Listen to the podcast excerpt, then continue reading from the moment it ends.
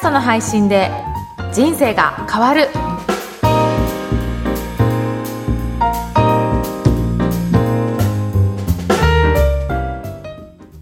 こんにちは、小ラボの岡田です。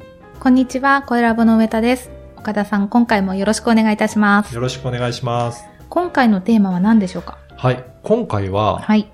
Apple Podcast からあの通知が来たので、そのことについてちょっとお話ししようかなと思います。全然思い当たりません。はい。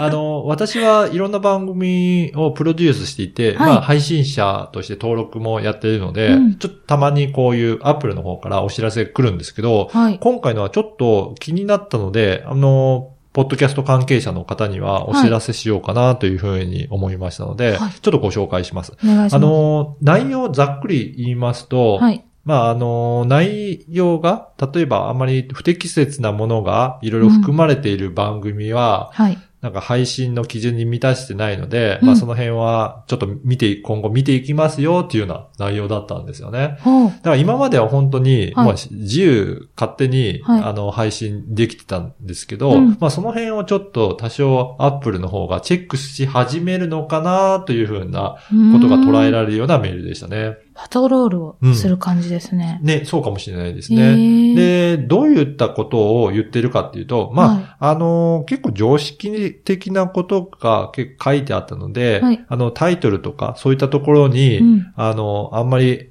えーなんだ、あの、本当に SEO 対策するような、うんあの、単語だけ並べて、うもう、ん。検索に引っ掛けようとするようなものとか、はい。あのーあとは、あの、不適切な言葉を使わないとか、まあ、うんそういったようなことだったので、うんまあ、普通に、あのー配信してる内容を記載するだけでは、まあ、そんなに引っかからないんじゃないかなというふうに思いました。あ、そうなんですね。ただ、一個気になったのが、はい。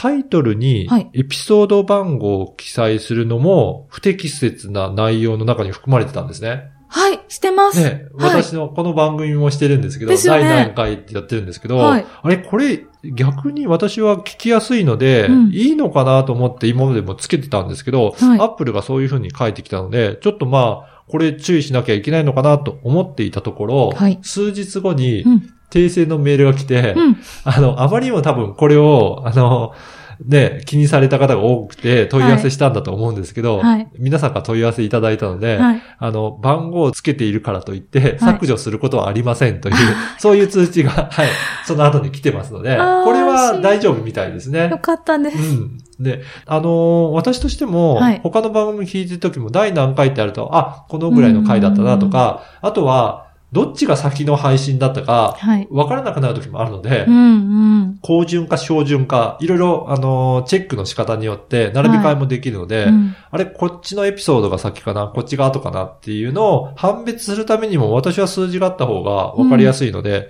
やっぱり順番に聞きたいですよね。そうですね、はい。なので、まあ、その順番で聞けるようにっていうことであるといいかなと思います。あとはやっぱり数字が積み重なってると、はい。あの、どれだけ歴史のある番組なのか、うんまだまだ始めたばっかりの番組なのかがうんすごくわかりやすいから、はいまあその参考にもなるなっていうことで、うん私は結構、あの、好んでつけるようにしてますね。そうですよねう。ん。ああ、なんかちょっとすごい安心しました。なんか、ねあの、特に私はその英語のメールが来たら多分、はい。これはあんまりわからないかもとか、見ない方がいいかもと思って、ね。横に置いてしまうタイプなので、はい。こうやって岡田さんが、ポッドキャストのやってる方にうん、注意だよとか呼びかけていただける、こういう情報をちゃんといただけることが本当にありがたいなと。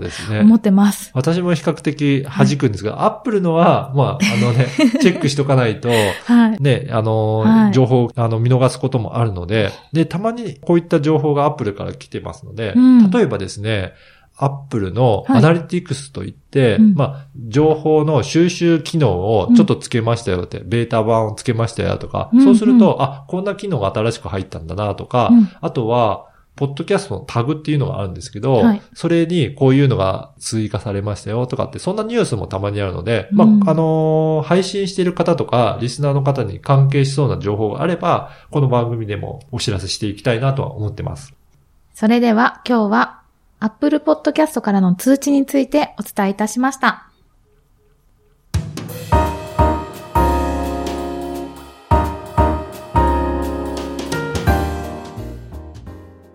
続いてはおすすめのポッドキャストのコーナーです。今回ご紹介する番組は何でしょうか？はい、今回は QT プロモーニングビジネススクールです。おう朝の。そうですね。はい。で、これは FM 福岡で放送してる番組を、うん。まあ、ポッドキャストでも配信してるっていうような内容で。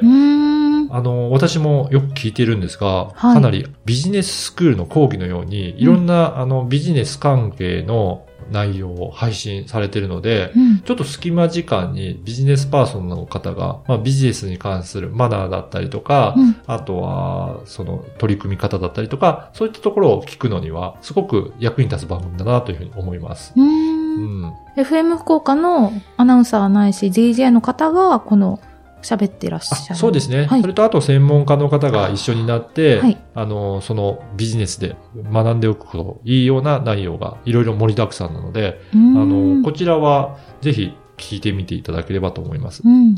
こういう感じに、まあビジネススクールのような、はい。なん。かや役に立つような情報を発信しているというような番組は結構人気出ていて、うん。やっぱり、あの、学習意欲の高い方が、ポッドキャストのリスナーは多いので、うん。そういった番組を配信すると、まあ、お役立ち情報ということなので、アクセスも集まって、人気も出やすいかなと思いますので、うんぜひう、んビジネスパーソンの方が役に立つような情報を発信するというような番組を作ってみてもいいのかなというふうに思います。確かに、あの、こういう専門家がうん。来て、あの、専門的なお話をするときって必ず、必ずというか、できれば、こういう聞き手が一人いると、リスナーと同じ目線でお話を聞いてくださるので、はい。なんかリスナーが置いてきぼりにならなくて、なんかこう DJ の方が自分の代わりに質問してくれたりとか、同じように、こう、あ、実はそこ一緒に分かってなかったんだなとか、うん聞きたいところを聞いてくださるので、割と専門家の方がお一人で喋るよりも、もう一人いた方が良かったりもしますよね。そうですよ。ね。あのーやっぱり専門家って、そういったことは当たり前だと思ってうん喋ってしまうので、それはやっぱりリスナーの立場に立ってうん質問いただけるっていうのはすごくた参考になりますよね。うん、うんちょっと聞いてみたいです。はい。ぜはいひ参考にしていただければと思います。はい、ありがとうございます。今回は QT プロモーニングビジネススクールをご紹介いたしました。この番組のご感想、ご質問はツイッターでも受け付けています。ハッシュタグ、ポッドキャスト人生でツイートをお願いいたします。それでは岡田さんありがとうございました。ありがとうございました。